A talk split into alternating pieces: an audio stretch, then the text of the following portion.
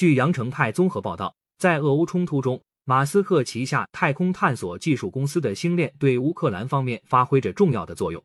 但 CNN 四日披露，上周乌克兰军队使用的一千三百个星链卫星终端突然下线，这引起了乌克兰方面的担忧。无论是马斯克本人，还是 SpaceX 公司，或者乌克兰方面，目前都未做出回应。报道援引两名知情人士的消息称，最近的掉线断网从十月二十四日开始，原因是缺乏资金。报道称，SpaceX 每月向乌克兰军方的这一千三百个终端每个收费两千五百美元。为其提供卫星网络连接，截至九月份，总收费已经接近两千万美元。乌克兰方面已无力支付。今日，俄罗斯网站当地时间十一月四日援引美国独立新闻机构“灰色地带”的报道称，英国情报部门与乌克兰安全局达成协议，秘密组建和训练一支乌克兰袭击小组。报道称，该协议计划由这一袭击小组在克里米亚进行侦查，并实施破坏行动。破坏行动就像过去几周看到的对克里米亚的袭击，包括克里米亚大桥。俄罗斯卫星通讯社当地时间五日以此为题报道称，默克尔在担任德国总理十六年后于二零二一年退休，并有权获得每月一点五万欧元的养老金和一间小办公室。然而，报道称最近的经济困难让柏林方面对默克尔的开支非常谨慎。据报道，柏林方面警告默克尔，在支出方面他应该谨慎行事。遵守预算纪律。默克尔的旅行费用只有在他代表国家旅行时才会得到补偿。报道还称，早在2019年，德国政府就决定缩减前任总理的办公室规模，规定办公室最多包括一名办公室经理、二名助理、一名职员和一名司机等五人。然而，据报道，默克尔的办公室有九名员工。综合俄罗斯卫星通讯社、美国广播公司 ABC 报道。伊朗外长阿卜杜拉希扬当地时间五日首次承认，伊朗向俄罗斯提供了无人机。同时，他表示这笔交易发生在俄罗斯对乌克兰采取特别军事行动之前。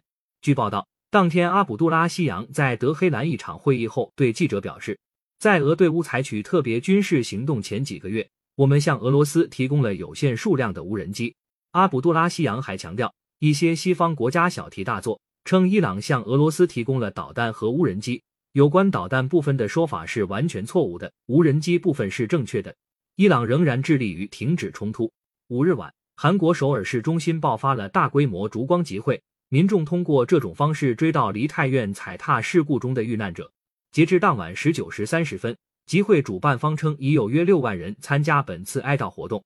据报道，十一月五日是全国哀悼期的最后一天，当日下午十七时起。市民团体烛光行动在首尔市政府附近已受交通管制的道路上开始举行追悼梨泰院惨案遇难者的市民烛光集会活动。前来参加烛光集会的韩国民众佩戴由主办方发放的黑色追悼丝带，手持蜡烛。主办方表示，梨泰院踩踏事故是在尹锡悦政府任期间发生的惨剧。通过本次烛光集会，敦促政府应查明真相，惩戒事故责任人。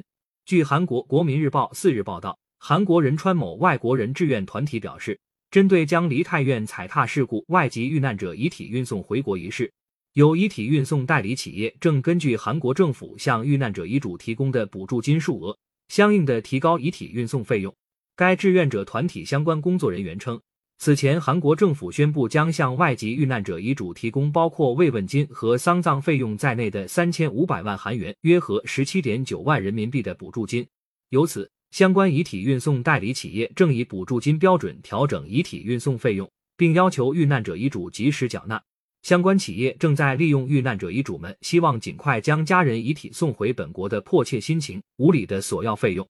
这名工作人员说：“根据一些从泰国、俄罗斯、斯里兰卡等国来函的遗嘱情况来看，他们很难立即筹集到超过一千万韩元的相应资金。”十一月四日晚上。韩国男团 NCT 一二七在印尼首都雅加达附近的南唐格朗市举行演唱会，至少八千名歌迷到场。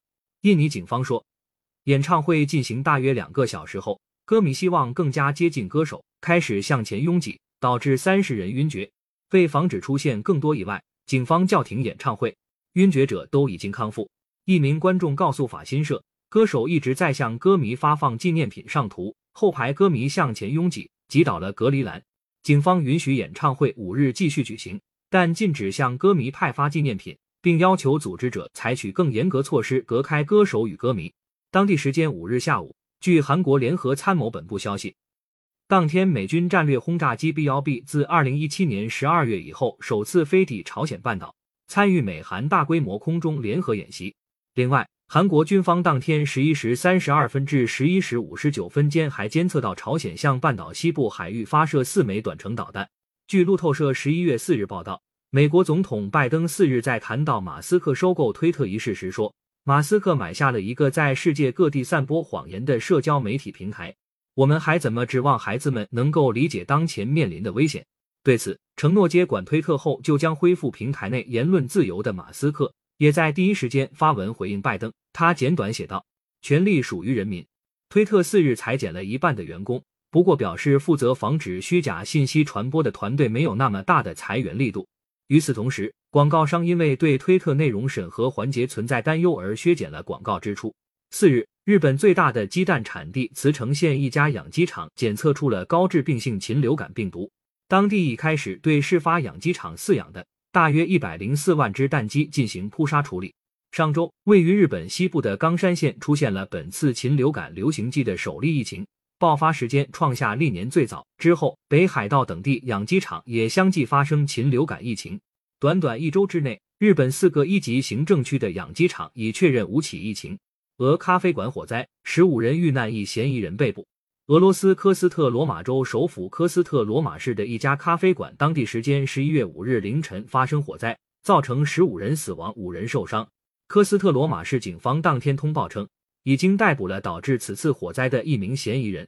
据报道，一名醉酒男子在咖啡馆与人发生争吵，并用一把信号枪射出信号弹，从而引发了这场大火。当地时间十一月五日，两名环保活动人士在西班牙马德里普拉多博物馆进行涂鸦。以表示对气候紧急状况的抗议。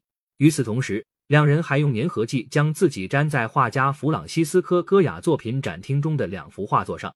马德里大区政府随后确认，两名环保活动人士已被警方逮捕。该大区文化旅游和体育官员马尔塔里维拉通过社交媒体指责上述人员的过激行为，同时要求加强对大型国家博物馆的监控，加强对展品的保护。感谢收听羊城晚报广东头条。